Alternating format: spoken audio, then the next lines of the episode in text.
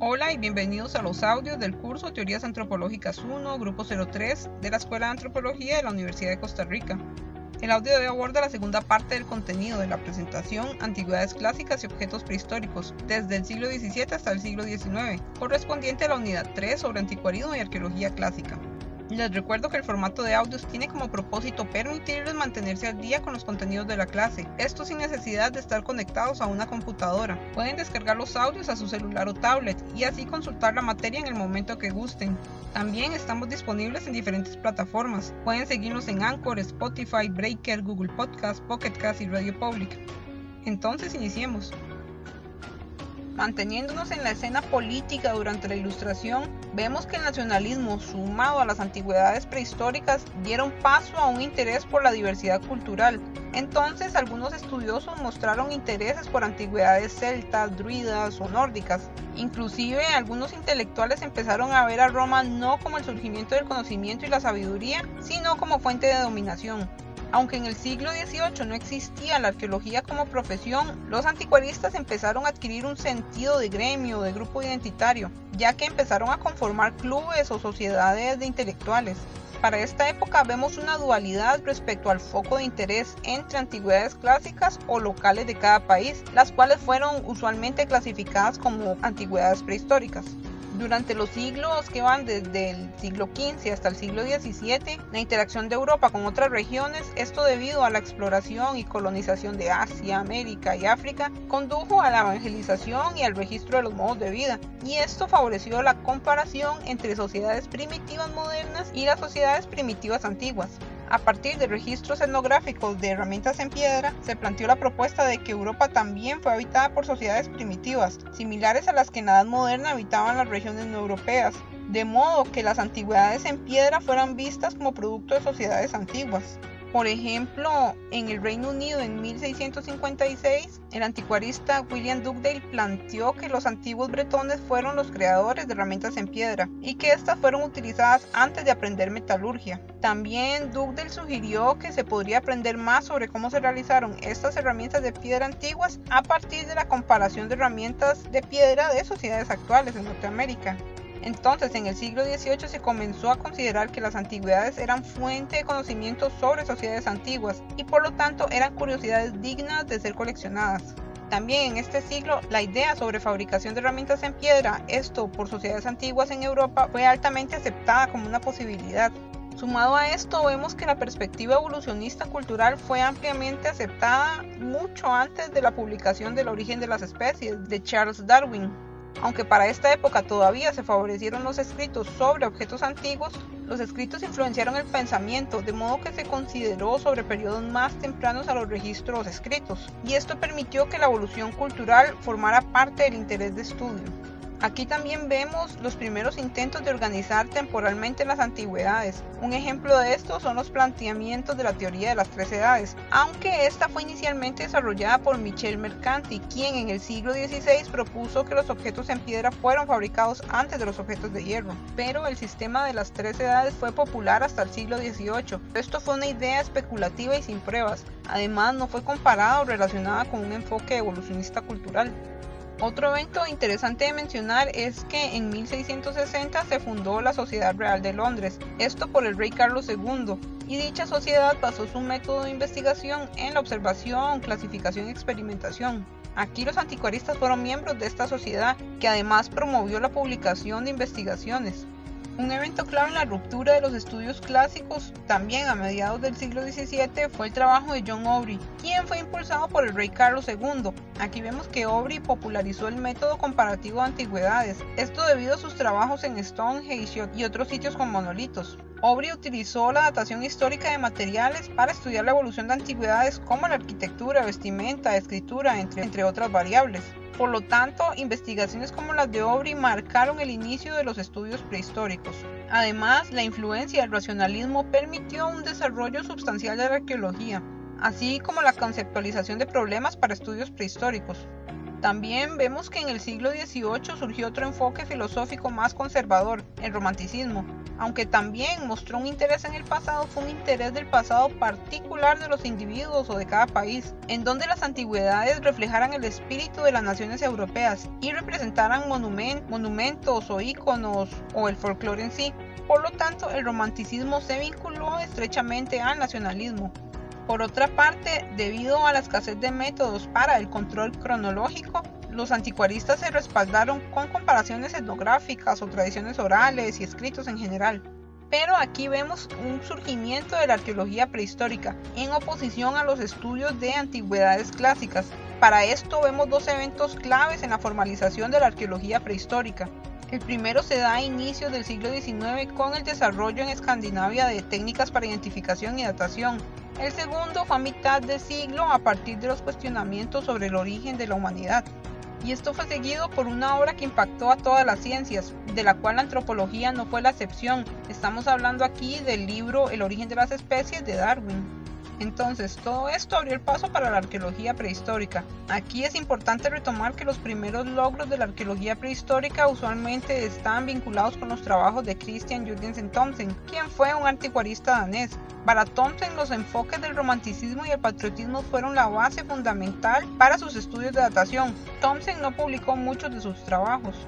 Entonces, a partir de un interés coleccionista en monedas escandinavas y romanas, Thompson desarrolló una sensibilidad por la clasificación de antigüedades, esto a nivel estilístico. Además, desarrolló una conciencia de cómo estas clasificaciones estilísticas podrían relacionarse con dataciones relativas de objetos.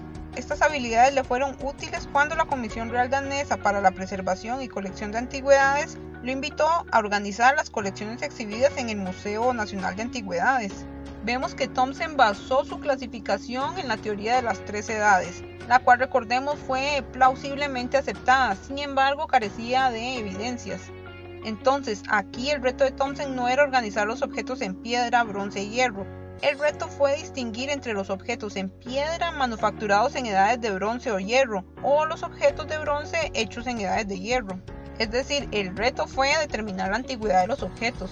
A esto se sumó la dificultad de categorizar temporalmente otros objetos fabricados en oro, plata, vidrio y otros materiales.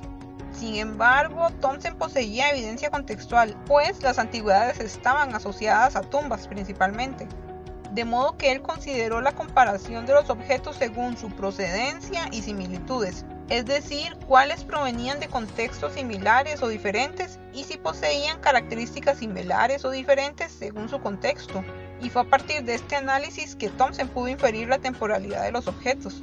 Por lo tanto, Thomson organizó los objetos según su estilo, decoración, materia prima y contexto, comenzando por los objetos en piedra con manufactura más simple.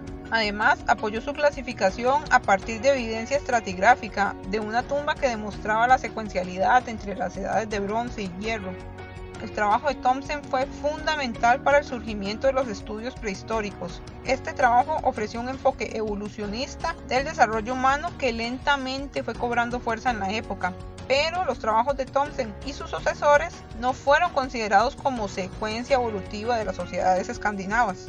Por otra parte, vemos que el trabajo de Thomson dio pie a otros estudios con un enfoque evolucionista, pero en otras temáticas, por ejemplo, los estudios de Sven Nilsson a inicios del siglo XIX abordaron temas de subsistencia a partir de restos óseos animales, esto también en Escandinavia.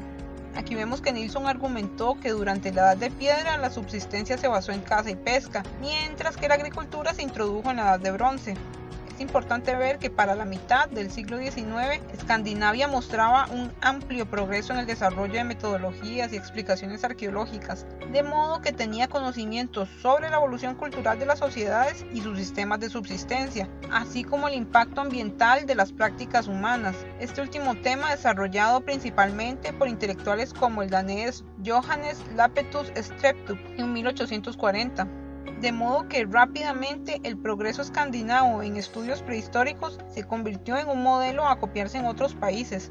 Este avance en los estudios prehistóricos estuvo acompañado de avances en la biología y en la geología, debido a que los métodos estratigráficos se adoptaron de la geología y la paleontología. También la naciente perspectiva evolucionista permitió la formulación de cronologías a partir de antigüedades y no según fuentes escritas. Sin embargo, es importante notar que a pesar de los avances en cronología relativa, todavía no se cuestionaba la cronología bíblica. En Francia e Inglaterra fueron los geólogos y paleontólogos en lugar de los anticuaristas quienes se interesaron principalmente en la antigüedad de la humanidad y las sociedades del pasado. Pero recordemos que también todavía existía un amplio interés por antigüedades clásicas en esta época.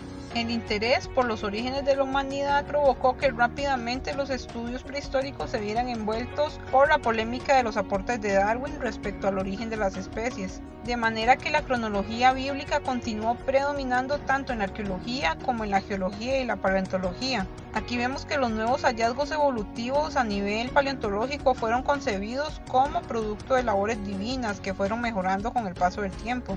Fue hasta después de 1785 cuando el físico de Edimburgo James Hutton introdujo a la discusión los temas geológicos y los métodos de superposición estratigráfica. Esto dio pie a que en 1830 Charles Lyell publicara su libro sobre principios de geología. Este libro proporcionó nueva evidencia para respaldar los argumentos de Hutton, de manera que los argumentos sobre la antigüedad de la humanidad previo a las fechas bíblicas comenzaron a tener mayor aceptación. Entonces, los estudios geológicos y biológicos dieron un nuevo empuje al enfoque evolucionista y los estudios prehistóricos principalmente de interés paleolítico en Europa. Estos estudios posteriormente fueron difundidos a nivel científico y político por Herbert Spencer en 1850, quien consideraba que el desarrollo se movía de lo simple y homogéneo a lo complejo y diverso, y esto aplicaba para todo el mundo. Sin embargo, nos adentraremos más en estos temas en la siguiente clase sobre evolucionismo unilineal. Entonces, a modo de cierre, vemos que las prácticas anticuaristas de objetos clásicos y prehistóricos llevaron a la profesionalización de la arqueología, esto principalmente después del siglo XVIII.